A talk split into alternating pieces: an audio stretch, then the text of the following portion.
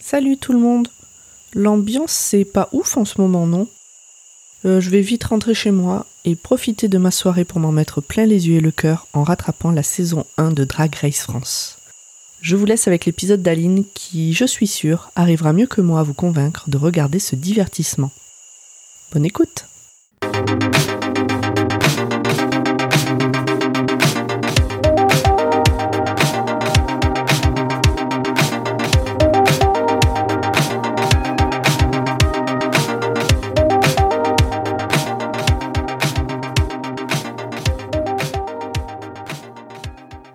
Bonjour, c'est Aline. Vous ne me connaissez probablement pas, mais aujourd'hui je fais un hold-up de micro chez Podcut. Je voulais vous parler d'une télé-réalité très particulière. Elle ne verse pas dans le voyeurisme, a imposé sa patte à l'international et véhicule des valeurs de tolérance et de confiance en soi. Aujourd'hui, j'ai envie de vous dire chantez, you stay. Je souhaite vous recommander Drag Race et plus particulièrement sa version française. Bienvenue sur la grande scène de Drag Race France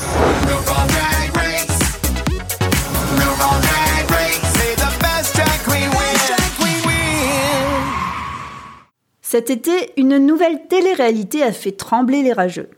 Sur le service public, des drag queens se sont disputés le titre de Superstar du drag.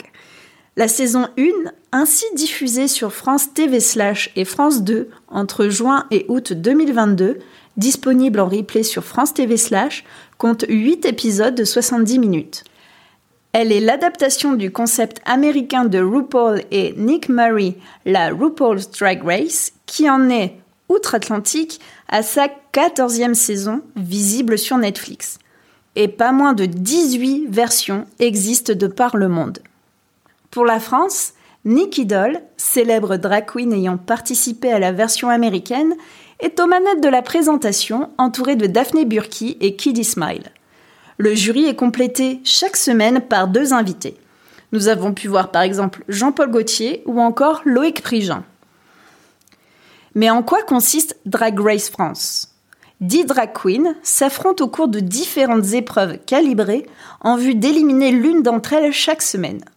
La gagnante repart avec un sceptre et une couronne unisexe, un an de maquillage, un shooting photo pour le magazine Elle et un voyage.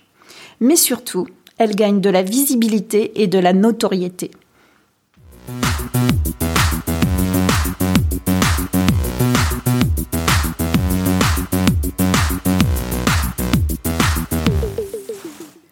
Comme la drag race est un concept américain, les épisodes sont très hum, normés, voire scriptés. Mais qu'importe, on voit les queens entrer dans l'atelier, avoir une pensée pour l'éliminer de la veille.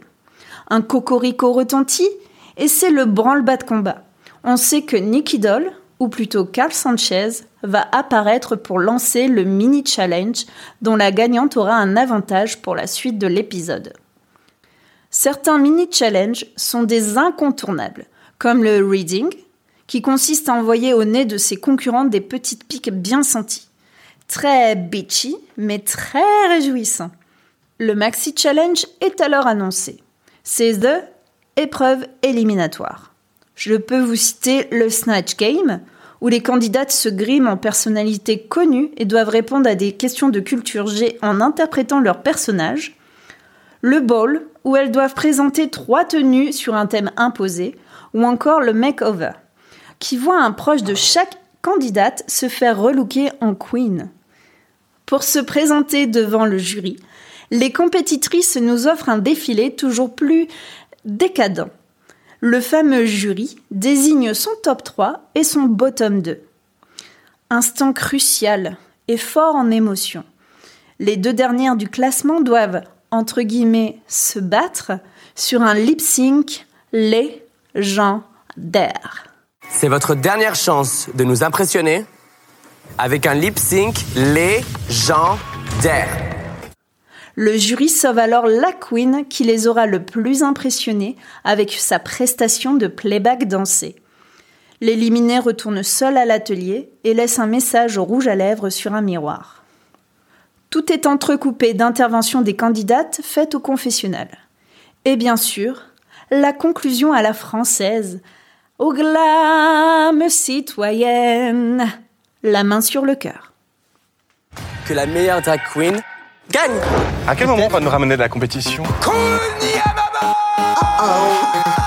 Sérieux, c'est pas possible. Oh, Pit Crew Appréciez la vue. J'adore. C'est un programme éducatif. C'est un petit égal enragé. Elle en fait beaucoup. Maman, regarde-moi Je juge pas. C'est qui cette fille En même temps, je suis un peu une diablesse. Faut qu'elle se calme. Le monde entier vous regarde. La grosse pression. Va falloir se méfier. J'attends de voir ce que ça va donner sur scène. Boom. Drag Race France a vraiment été mon bonbon de l'été.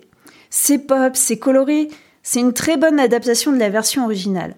Ça reste RuPaul Drag Race, mais beaucoup de petites références de connotations françaises ont permis l'importation du concept.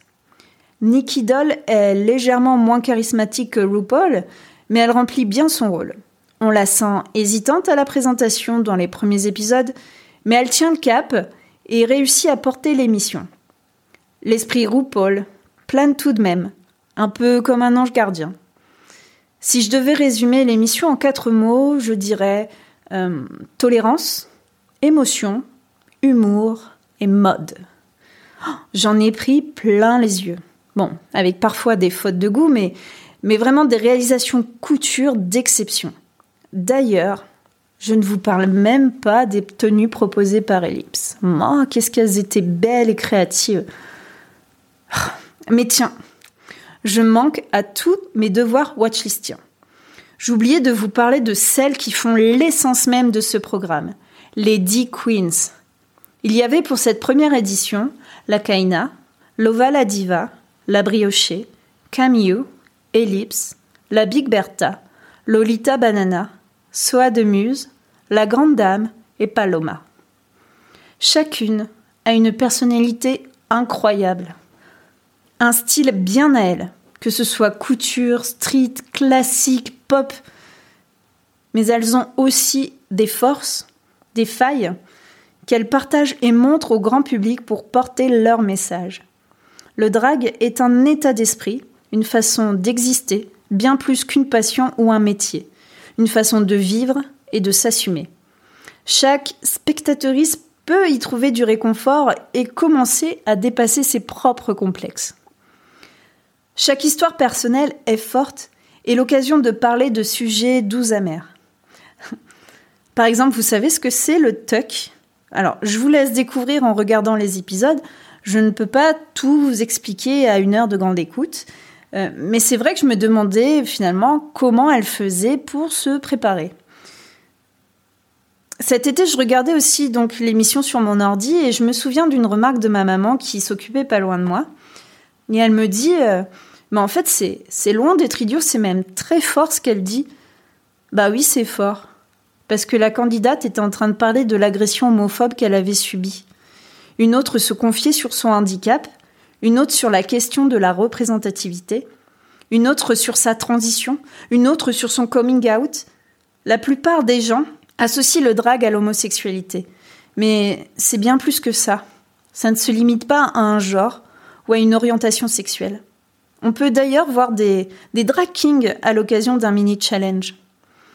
Donc Drag Race, c'est l'occasion d'aborder des sujets parfois très durs et de savoir repartir avec légèreté. L'émission va au-delà des clichés. Elle leur tord le cou. Opinion qui n'est pas unanime, mais je trouve que c'est une émission finalement d'utilité publique. Elle permet de libérer la parole, de donner une image positive de la communauté LGBTQIA+, en général. Je ne dirais pas que l'émission est bienveillante.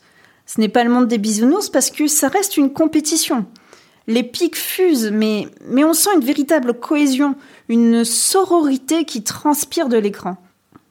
Un supplément d'âme, finalement, qui est apporté par la version française. Je suis passée vraiment du, du rire aux larmes. Oh oui, j'ai tellement pleuré sur le lip sync de Lolita Banana interprétant la chanson Corps de Isult. Et en parlant de Lolita, autre séquence puissante pour moi, lorsqu'elle relook son meilleur ami, hétéro et père de famille. Une prise de position efficace. Les queens sont impressionnantes. Certaines sont modèles, d'autres jouent dans des cabarets parisiens, ou non. Ma préférée, ma chouchou, c'est Paloma. À la fois spirituelle, drôle, elle propose à chaque épisode des tenues très inspirées de l'histoire avec un grand H de la mode et nous régale avec ses talents d'actrice. Alors foncez voir le replay sur France TV slash. Vous aurez votre boost de bonnes ondes. Et sinon, tut tut les rageux, sachez, away! Showtime!